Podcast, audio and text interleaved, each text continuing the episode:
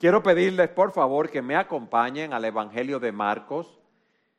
Vamos a estudiar esta semana a partir del versículo 14 hasta el 29. La semana pasada vimos cómo el Señor llamó y envió a doce de sus discípulos llamados apóstoles. Ellos eran hombres ordinarios. Había allí pescadores, un publicano que no era más que un recaudador de impuestos, un celote que era miembro de un partido nacionalista que se oponía al gobierno romano, eran terroristas. Él los llama y los envía a una misión extraordinaria, siendo hombres comunes y corrientes, y lo mismo hace con nosotros. Vimos cómo Él nos llama, cómo Él nos da un fuerte deseo para servirle, cómo nos envía para que lo representemos delante de los demás, cómo nos capacita para cumplir nuestra misión.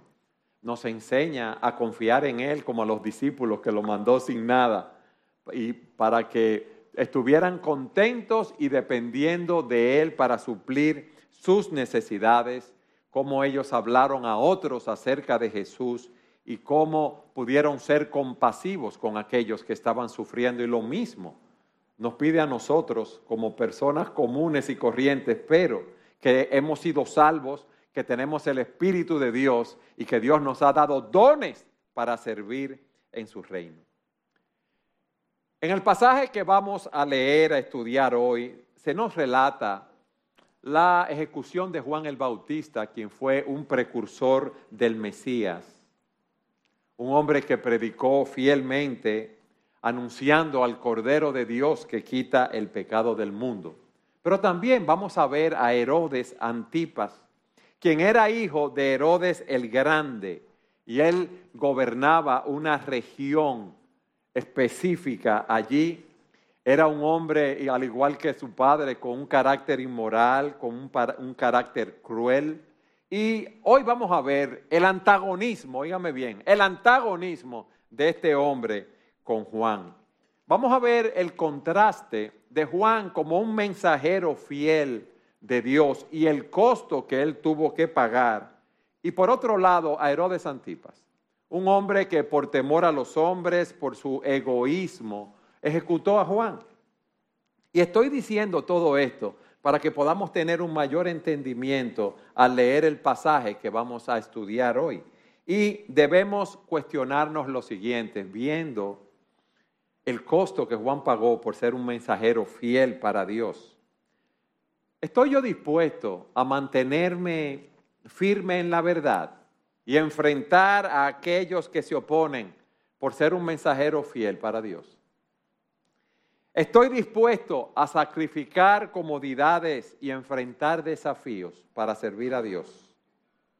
Estamos dispuestos a soportar persecuciones y dificultades que pueden surgir en la medida que predicamos el Evangelio. Y hago todas estas preguntas, porque ahora se vive un Evangelio sumamente cómodo un evangelio de domingo. Las personas van a la iglesia, no hay persecución. Muchos simple y llanamente no predican el evangelio a otros para evitarse problemas, para eh, evitar la oposición de otras personas. Y debemos preguntarnos si estamos dispuestos a mantener nuestra integridad y nuestra fidelidad, o sea, lo que nosotros creemos, aún si eso significa ser rechazado, ser maltratado, enfrentar oposición y aún la muerte, como fue en el caso de Juan el Bautista. ¿Estamos dispuestos a ser mensajeros fieles? Juan estuvo dispuesto a hacerlo y pagó un precio por esto. Y a través de esta historia que vamos a estudiar hoy, somos llamados a evaluar nuestra integridad, nuestro coraje, nuestra fidelidad para el Señor recordando que cuando estamos arraigados en la verdad y confiamos en el Espíritu Santo para guiarnos, podemos marcar una diferencia en nuestro mundo. Juan el Bautista marcó una diferencia. Y vamos a ver lo triste que fue el rol que jugó Herodes en esta situación. Amén. Con esto en mente vamos a leer Marcos capítulo 6 a partir del versículo 14. El rey Herodes se enteró de esto, pues el nombre de Jesús se había hecho célebre y la gente decía, Juan el Bautista ha resucitado de entre los muertos, por eso es que estos poderes milagrosos actúan en él. Pero otros decían, es Elías, y decían otros, es un profeta como uno de los profetas antiguos. Al oír esto, Herodes decía, Juan, a quien yo decapité, ha resucitado. Miren cómo ya su conciencia empieza a atacarlo. Porque Herodes mismo había enviado a prender a Juan y lo había encadenado en la cárcel por causa de Herodías, mujer de su hermano Felipe, pues Herodes se había casado con ella. Y Juan le decía a Herodes, no te es lícito tener la mujer de tu hermano. Herodes le tenía, Herodías le tenía rencor y deseaba matarlo, pero no podía, porque Herodes temía a Juan sabiendo que era un hombre justo y santo y lo mantenía protegido. Cuando le oía se quedaba muy perplejo, pero le gustaba escucharlo. Llegó un día oportuno cuando Herodes, siendo su cumpleaños, ofreció un banquete a sus nobles y comandantes y a los principales de Galilea. Y cuando la hija de Herodías entró y danzó, agradó a Herodes y a los que se sentaban a la mesa con él. Y el rey dijo a la muchacha, pídeme lo que quieras y te lo daré, y le juró. Y te daré lo que me pidas hasta la mitad de mi reino. Ella salió y dijo a su madre, ¿qué pediré? La cabeza de Juan el Bautista, le respondió ella. Enseguida ella se presentó apresuradamente ante el rey con su petición, diciendo, quiero que me des ahora mismo la cabeza de Juan el Bautista en una bandeja. Aunque el rey se puso muy triste, sin embargo, a causa de sus juramentos y de los que se sentaban con él a la mesa, no quiso contradecirla. Al instante el rey envió a un verdugo y le ordenó que trajera la cabeza de Juan. Y él fue y lo decapitó en la cárcel y trajo su cabeza en una bandeja y se la dio a la muchacha y la muchacha se la dio a su madre. Cuando los discípulos de Juan oyeron esto, fueron y se llevaron el cuerpo y le dieron sepultura.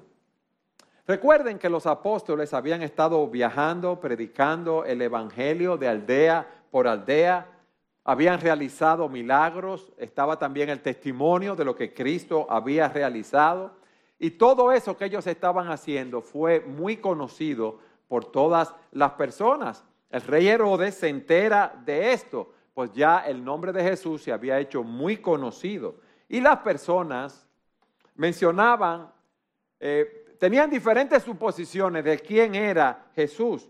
Unos decían que era Juan el Bautista que había resucitado de entre los muertos por los poderes milagrosos que actuaban en él.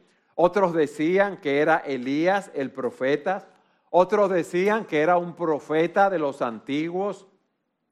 Y Herodes pensaba y se atemorizó. Juan el Bautista ha resucitado de los muertos. Por eso es que estos poderes milagrosos actúan en él.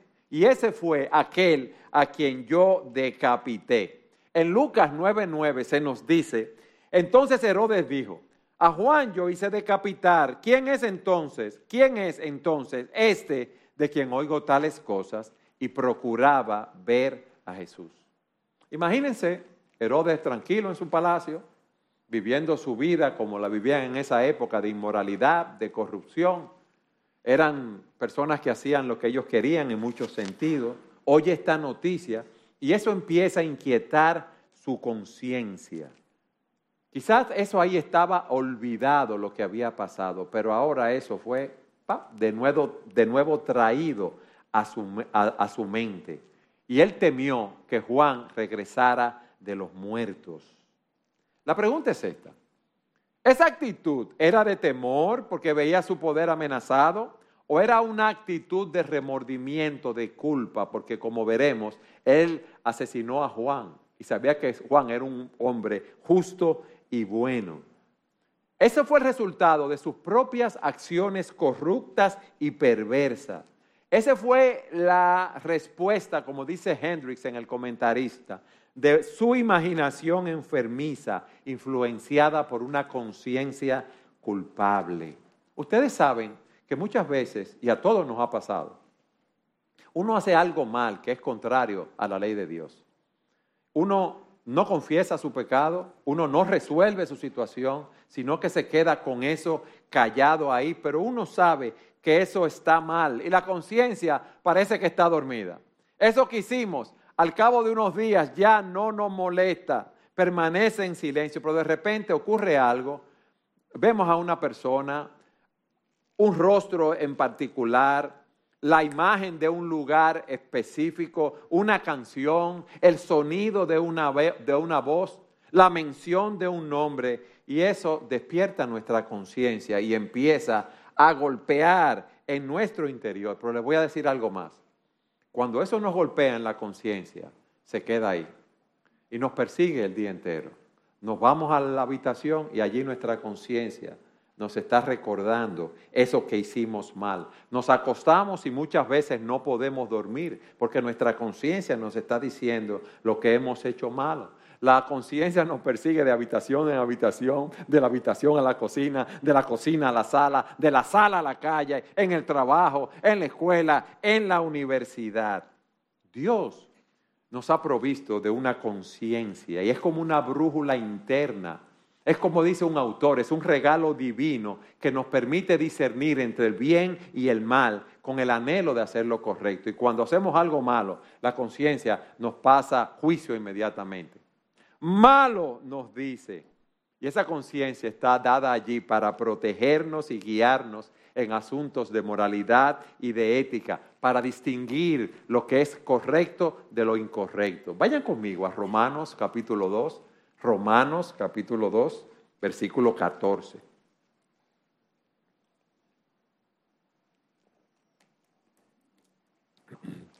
Miren lo que dice el apóstol Pablo a los romanos.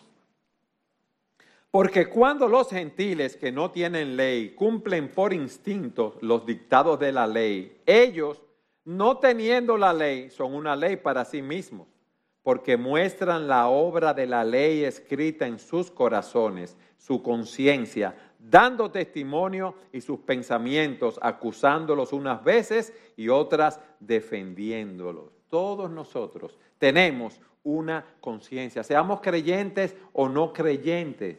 Tenemos un conocimiento innato de lo que es bueno, de lo que es malo, y esa conciencia nos guía de una manera instintiva. Pero ¿qué pasa? Que muchas veces Hacemos algo malo, como dije, y queremos acallar nuestra conciencia. Pero esa conciencia está ahí y es despertada en un momento u otro. Y eso fue lo que pasó con, Herodes en este momento. Como cristiano, cuando tú haces algo malo y te quedas callado, no confiesas tu pecado, no significa eso que, que pierdes tu salvación. Pero en la medida que tú vas violando tu conciencia una vez, otra vez, otra vez la conciencia se va cauterizando y te vas enfriando en tu fe, te vas apartando del Señor. Hay personas que son inconversos y una vez leí el caso de uno que era un sicario y dice que la primera vez que él mató a una persona no pudo dormir esa noche. Y la segunda vez que mató a otra persona tampoco pudo dormir, pero luego lo había hecho tantas veces que ya él mataba a uno y se iba a cenar, salía con amigos, llegaba a su casa y dormía tranquilamente. ¿Por qué? Porque esa conciencia había sido encallecida. Eso le puede pasar a un inconverso en ese sentido, a un cristiano. Eso nos va a enfriar. Pero aquí había una confusión con la identidad de Jesús. Herodes tiene una conciencia culpable la pregunta que nos hacemos es, oye, ¿qué pasó con Herodes? ¿Qué le había hecho a Juan? ¿Qué había pasado que él tenía esa conciencia culpable?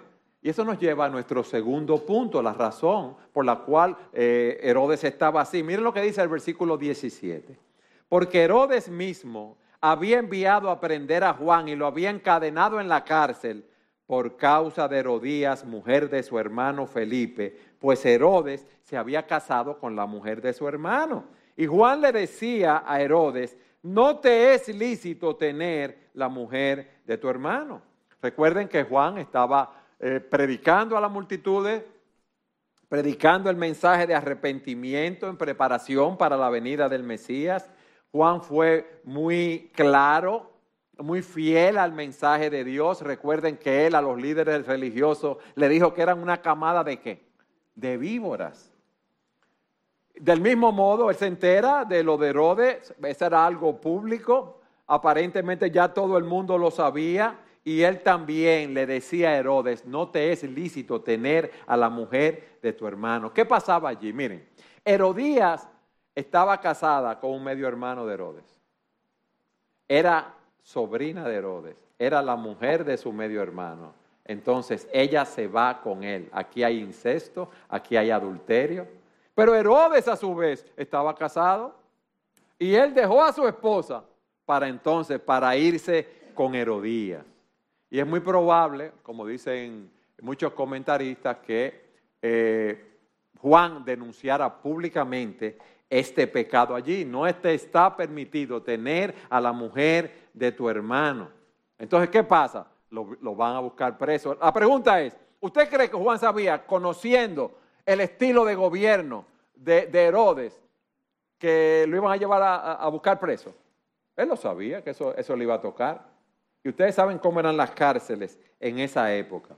Eran calabozos que estaban debajo del palacio real, en lo profundo de la tierra. Allí no había luz, allí no había eh, aire, no había mucha ventilación, un calor espantoso. Y Juan, estuvo allí preso. Ahora imagínense, Juan que venía de estar en, las, eh, en el desierto, en terreno abierto todo el tiempo, estar allí eh, preso en un calabozo, debe ser algo difícil. Lo es para cualquiera. Y allí seguro que las únicas visitas que recibía eran las de sus discípulos, si era que se lo permitían. Y eso nos enseña algo, la fidelidad de, de Juan. Hermanos, hay momentos en que nosotros tenemos que abordar el pecado de nuestros hijos, de nuestros cónyuges, de algunos amigos. Si los amamos, tenemos que enfrentarlo eventualmente. Y Dios nos da principios de cómo enfrentar a aquellos que han pecado en Mateo 18. Nosotros lo vemos.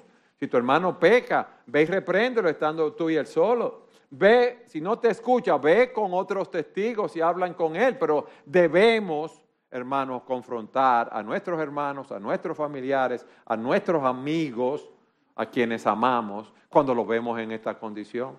Ahora le digo algo, eso no es fácil. Para ti es más fácil ver un hermano en pecado en la iglesia y ir a hablar con uno de los pastores para que los pastores hablen con él, cuando a ti es que te corresponde hablar con el hermano, ¿o no es así? Juan denunció eso que estaba sucediendo allí. Ahora, yo no estoy hablando que tú tienes que ser el adalid del mundo e irle diciendo a todo el mundo lo que está haciendo mal, dónde está pecando. Que no es que te metas en la vida de todo el mundo. Estoy hablando de abordar un pecado capital en la vida de alguien, de alguien cercano a ti, de un hermano de la iglesia, de un familiar, de un amigo, algo que tú sabes que es perjudicial para esa persona y que va a tener sus consecuencias. Y eso fue lo que Juan hizo. Ahora, vamos a ver a Herodías.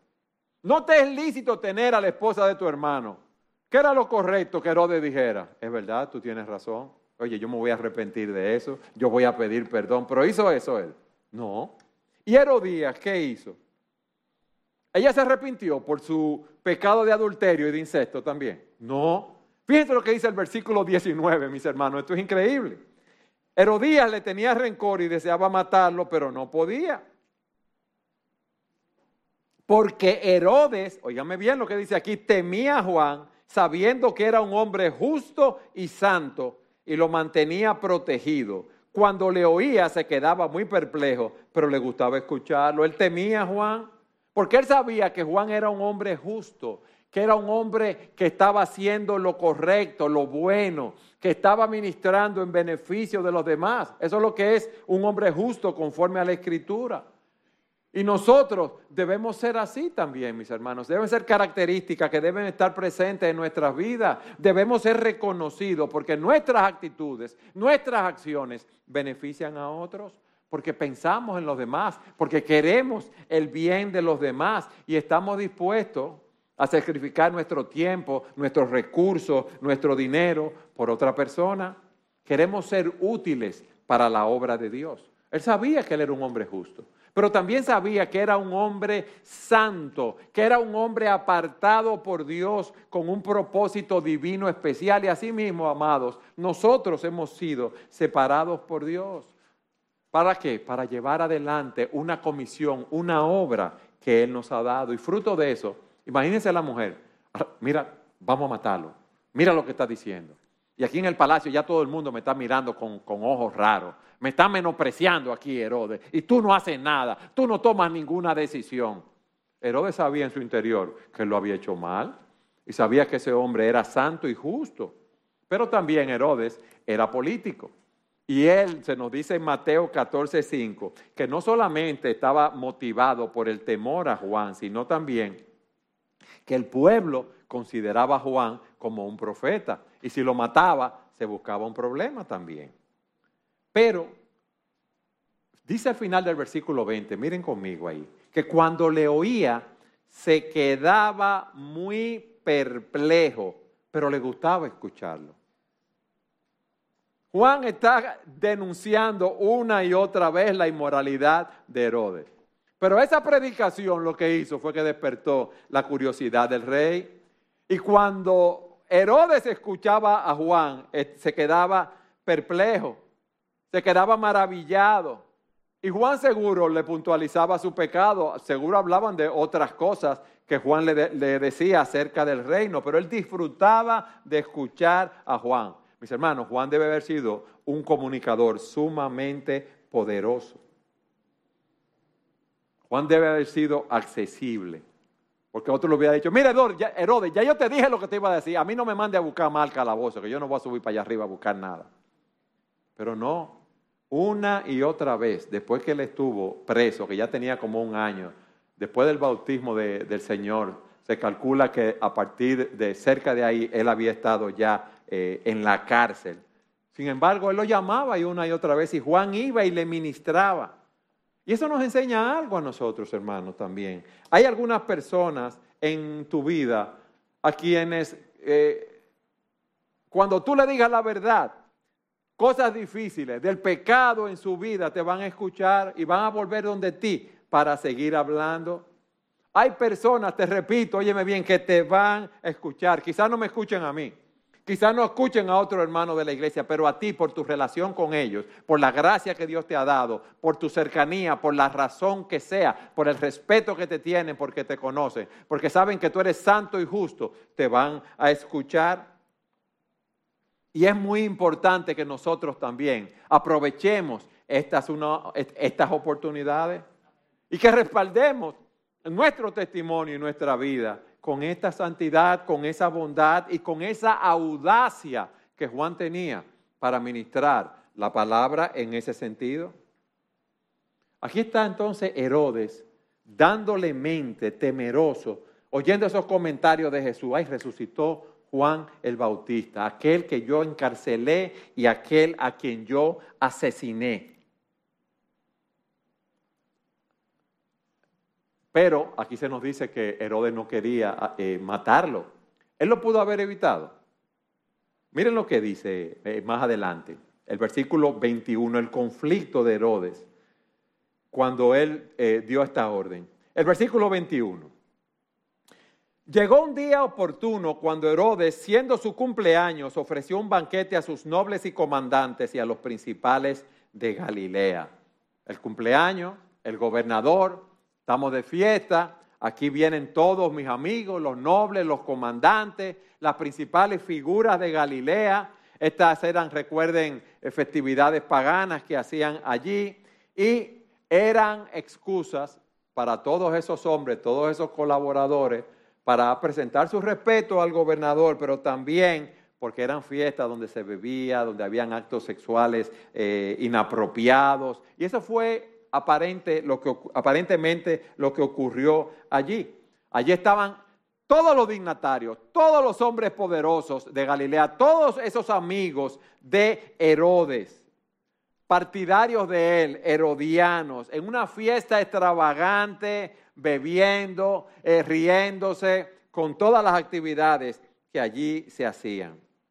Pero Axé nos dice que la hija de Herodes, la hijastra de Herodes, entró y danzó. Y dice, versículo 22, cuando la hija de Herodías entró y danzó, agradó a Herodes y a los que se sentaban a la mesa con él. Y el rey dijo a la muchacha, pídeme lo que quieras y te lo daré. Y le juró, te daré lo que me pidas hasta la mitad de mi reino. Imagínense eh, dónde llega la corrupción y la bajeza cuando su hijastra, que aparentemente, según los historiadores, era una joven de 15, 16, 17 años, hija de Herodías, entra a danzar para él y sus amigos.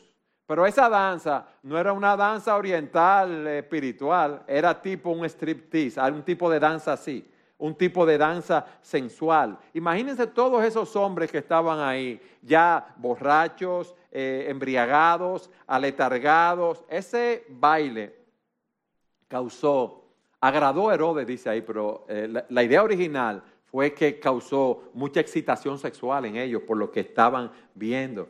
Y Herodes hace una promesa que es necia a la joven. Pídeme lo que quieras y te, y te lo daré. Allí estaban todos esos testigos y ahí está él fanfarroneando. Él no le podía dar la mitad de su reino porque él lo que era un, administrador, él lo que era un gobernador, él no podía estar ofreciendo eso. Pero, como decimos nosotros los dominicanos, estaba haciendo bulto. No estaba haciendo bulto como hacemos nosotros. Esto es mío y yo, coge, pide lo que tú quieras. Y usted sin un centavo ni nada.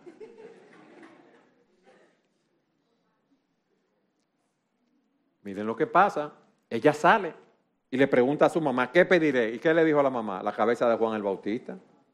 Enseguida ella se presentó apresuradamente ante el rey con su petición diciendo, quiero que me des ahora mismo la cabeza de Juan el Bautista en una bandeja. Fíjense, ella va y le pregunta a su mamá y su mamá que era una mujer perversa, que era una mujer astuta, que era una mujer vengativa, que se quería llevar del medio ya Juan el Bautista porque estaba denunciando su pecado.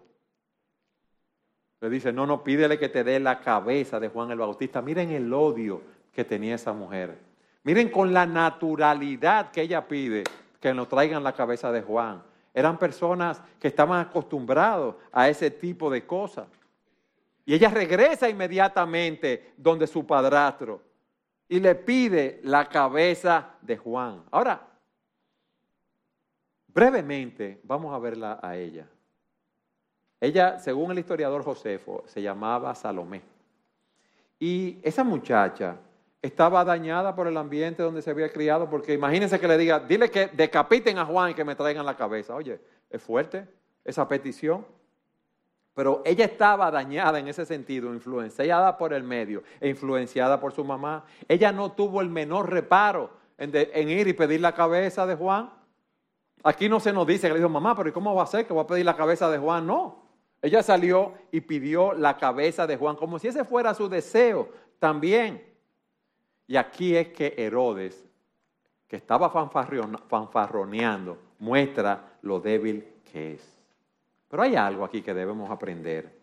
Hermanos, fíjense cómo esta mujer impía, mala, irascible, vengativa, utiliza medios impíos para atrapar a Herodes. Y en ese sentido, debemos aceptar que muchas veces los inconversos van a utilizar medios impíos para atraparnos.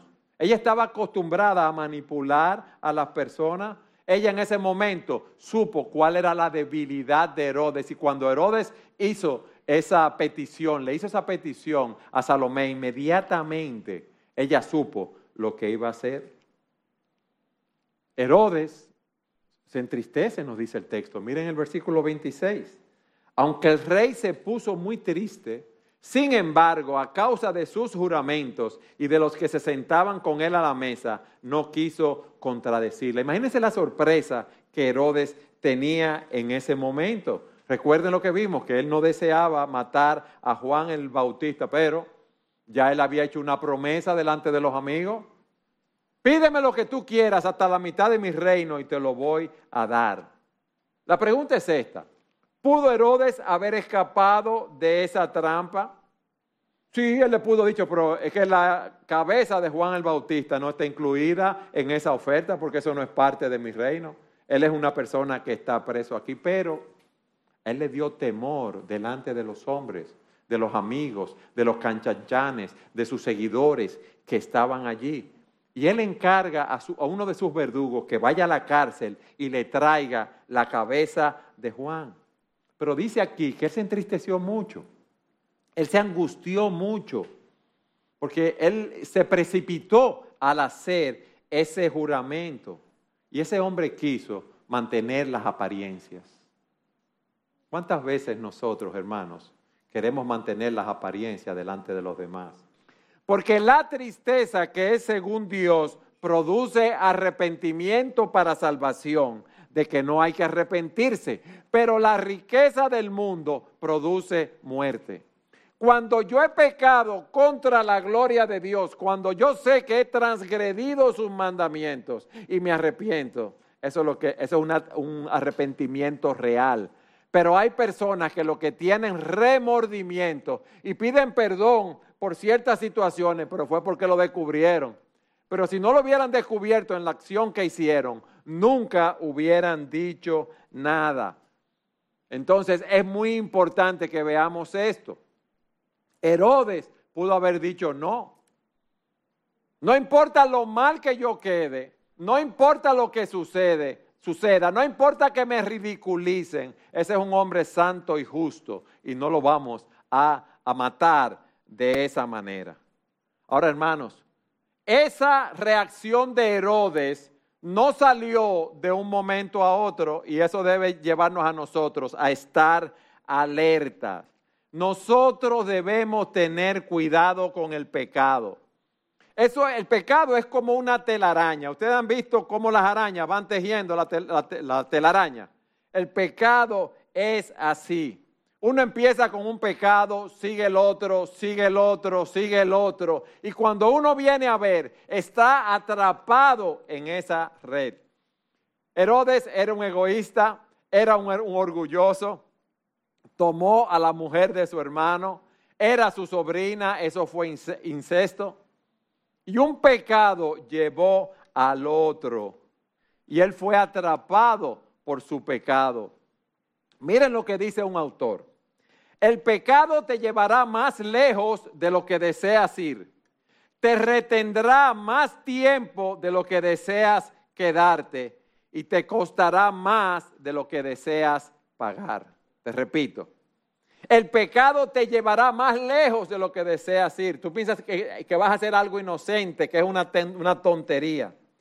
Te va a retener más tiempo de lo que deseas quedarte. Su conciencia le recordaba su culpabilidad, pero ese hombre no le dio una salida bíblica a lo que su conciencia le estaba diciendo. Y mi pregunta aquí hoy en esta mañana es esa. ¿Cómo tú estás trabajando con tu conciencia? ¿Estás tú confesando tu pecado? ¿Estás teniendo tratos cortos con Dios cada vez que pecas? ¿O tú estás haciendo una pantalla para que los demás te vean? Él fue un mensajero fiel. Él dedicó, toda su vida a preparar el camino para el Mesías que estaba por, por venir. Y él cumplió fielmente la asignación que Dios le había dado. Algo más. Herodes tuvo la oportunidad más adelante de encontrarse con el Señor Jesucristo. En Lucas 23, 8 se nos dice, recuerden que el Señor fue llevado ante Pilato, Pilato lo envía ante Herodes porque no pudo hallar ninguna culpa. Y dice Lucas 23, 8, al ver Jesús al ver a Jesús, Herodes se alegró en gran manera, pues hacía mucho tiempo que lo quería ver, por lo que había oído hablar de él, y esperaba ver alguna señal que él hiciera. Lo interrogó extensamente, pero nada le respondió Jesús. Los principales sacerdotes y los escribas estaban allí, lo acusaban, y, y dice el versículo 11, entonces Herodes, con sus soldados, después de tratar a Jesús con desprecio y burlarse de él, lo vistieron con un espléndido manto. Después Herodes lo envió de nuevo a Pilato. Él tuvo un encuentro con Jesús. y quizás se alivió al ver que, que no era Juan que había resucitado, pero Herodes no reconoció primero la grandeza de Juan y luego no reconoció la grandeza de Jesús, sino que lo maltrató, lo ridiculizó, lo trató como alguien insignificante. Tenía ante sí a Dios mismo, a la segunda persona de la Trinidad, y él lo ignoró. Él se encontró con el Rey de Reyes y el Señor de los Señores, y en vez de rendirse delante de él, él lo menospreció. Quizás sea tu caso en este día. Quizás tú vienes aquí a la iglesia domingo tras domingo, escuchas el Evangelio de Jesucristo, ves a Cristo en toda su gloria en la medida que es predicado, en la medida que es adorado, y tú lo menosprecias y no te rindes ante Él. ¿Por qué? ¿Tienes miedo a lo que pueda pasarte en un futuro, ser rechazado por tus amigos, perder tu estatus social o quizás económico o los problemas que esto puede traerte, por querer seguir sus propias pasiones, por querer buscar la aceptación de las personas a su alrededor, por temor a los hombres, él hizo lo que no debía hacer. Herodes no quiso ser diferente. Cristo nos llama a ser diferentes. Cristo nos llama a tener valores diferentes a los valores del mundo. Nosotros tenemos una cosmovisión diferente. Nosotros vemos la vida y actuamos a través de un filtro diferente. Hermanos, nosotros somos diferentes porque no somos de este mundo. Nosotros servimos al Rey de Reyes y al Señor de los Señores. Dios tiene un propósito para tu vida, mi hermano, mi hermana. Y Él te ha dado dones para que tú lleves adelante ese propósito, para que tú lo, lo, cumplas, pero debemos negarnos a nosotros mismos cada día para seguir al Señor. Cuídate de la tentación de aferrarte a las cosas de este mundo. Cuídate del egoísmo. Cuídate de querer que el mundo gire alrededor de ti. Cristo nos llama a presentarnos como un sacrificio vivo en el altar de Él, viviendo para su gloria. Pero también, en segundo lugar, fíjense cómo veíamos que Dios nos ha dado una conciencia para que podamos discernir lo bueno de lo malo. Y nosotros debemos tratar de mantener una limpia conciencia delante de Dios y delante de los hombres. Y quizás tú has hecho algo que tú sabes que está mal algo que no agrada a Dios y tu conciencia te lo recuerda continuamente y tú no tienes paz. ¿Por qué? Porque sientes el peso de la culpa en tu conciencia. Pero no es necesario vivir con una conciencia cargada con la culpa. Dice la Escritura que si confesamos nuestros pecados, Él es fiel y justo para perdonarnos y limpiarnos de toda maldad. Tú puedes recibir el perdón de Dios. Tú no tienes que estar con esa conciencia cargada que te acusa. Dice la Escritura que cuando el Señor perdona nuestros pecados, los aparta tan lejos de como está el oriente del occidente, que Él toma nuestros pecados y los sepulta en lo profundo del mar. De tal manera que podemos decir, no hay condenación para los que están en Cristo Jesús los que andan, no andan conforme a la carne, sino conforme al Espíritu. Mis hermanos, Dios nos está llamando a correr esta carrera. Vamos a vivir nuestras vidas para la gloria de Dios. Vamos a vivir nuestras vidas para ganar esa corona. Como dice Pablo en primera los Corintios, no saben que los que corren en el estadio, todos en verdad corren, pero solo uno obtiene el premio corran de tal modo que ganen. Y todo el que compite en los juegos se abstiene de todo. Ellos lo hacen para recibir una corona corruptible, pero nosotros una incorruptible. Recuerden que aquí en la tierra la cabeza de Juan fue puesta en una bandeja, pero cuando llegó a los cielos le pusieron una corona. Y yo anhelo esa corona, aunque lo tire, la tire luego a los pies del Señor. Porque lo que el Señor ha hecho por nosotros es algo demasiado grande, demasiado glorioso con la salvación que Él nos ha dado. Yo decía al principio que este pasaje debe llevarnos a examinar nuestra propia integridad, nuestro coraje y nuestra fidelidad como mensajeros de Dios. El ver el ejemplo de Juan el Bautista nos inspira, mis hermanos, a ser valientes predicando el Evangelio, a ser valientes enfrentando el pecado, a ser valientes en mantener nuestra integridad en medio de la oposición. Que el ejemplo de Juan nos impulse a ser mensajeros fieles y comprometidos, sabiendo que vale la pena pagar el costo por seguir a Cristo. Vale la pena servir al Señor. Vale la pena gastarnos por Él. Vale la pena vivir para la gloria de Dios, impactando de la vida de las personas a nuestro alrededor que no lo conocen, para que no vayan a una condenación eterna, tal como se encuentra Herodes en este momento. Hoy es el día aceptable. Hoy es el día de salvación, mis hermanos. Hoy es un día para buscar el Señor. Hoy es un día también para hacer nuevos votos. Si hemos pecado, si tenemos nuestras conciencias cargadas. Hoy es un día para decir, Señor, yo te voy a servir. Pase lo que pase, enfrente lo que enfrente, a pesar de los temores que yo tenga. Porque no hay nada más glorioso que servirte a ti. Amén.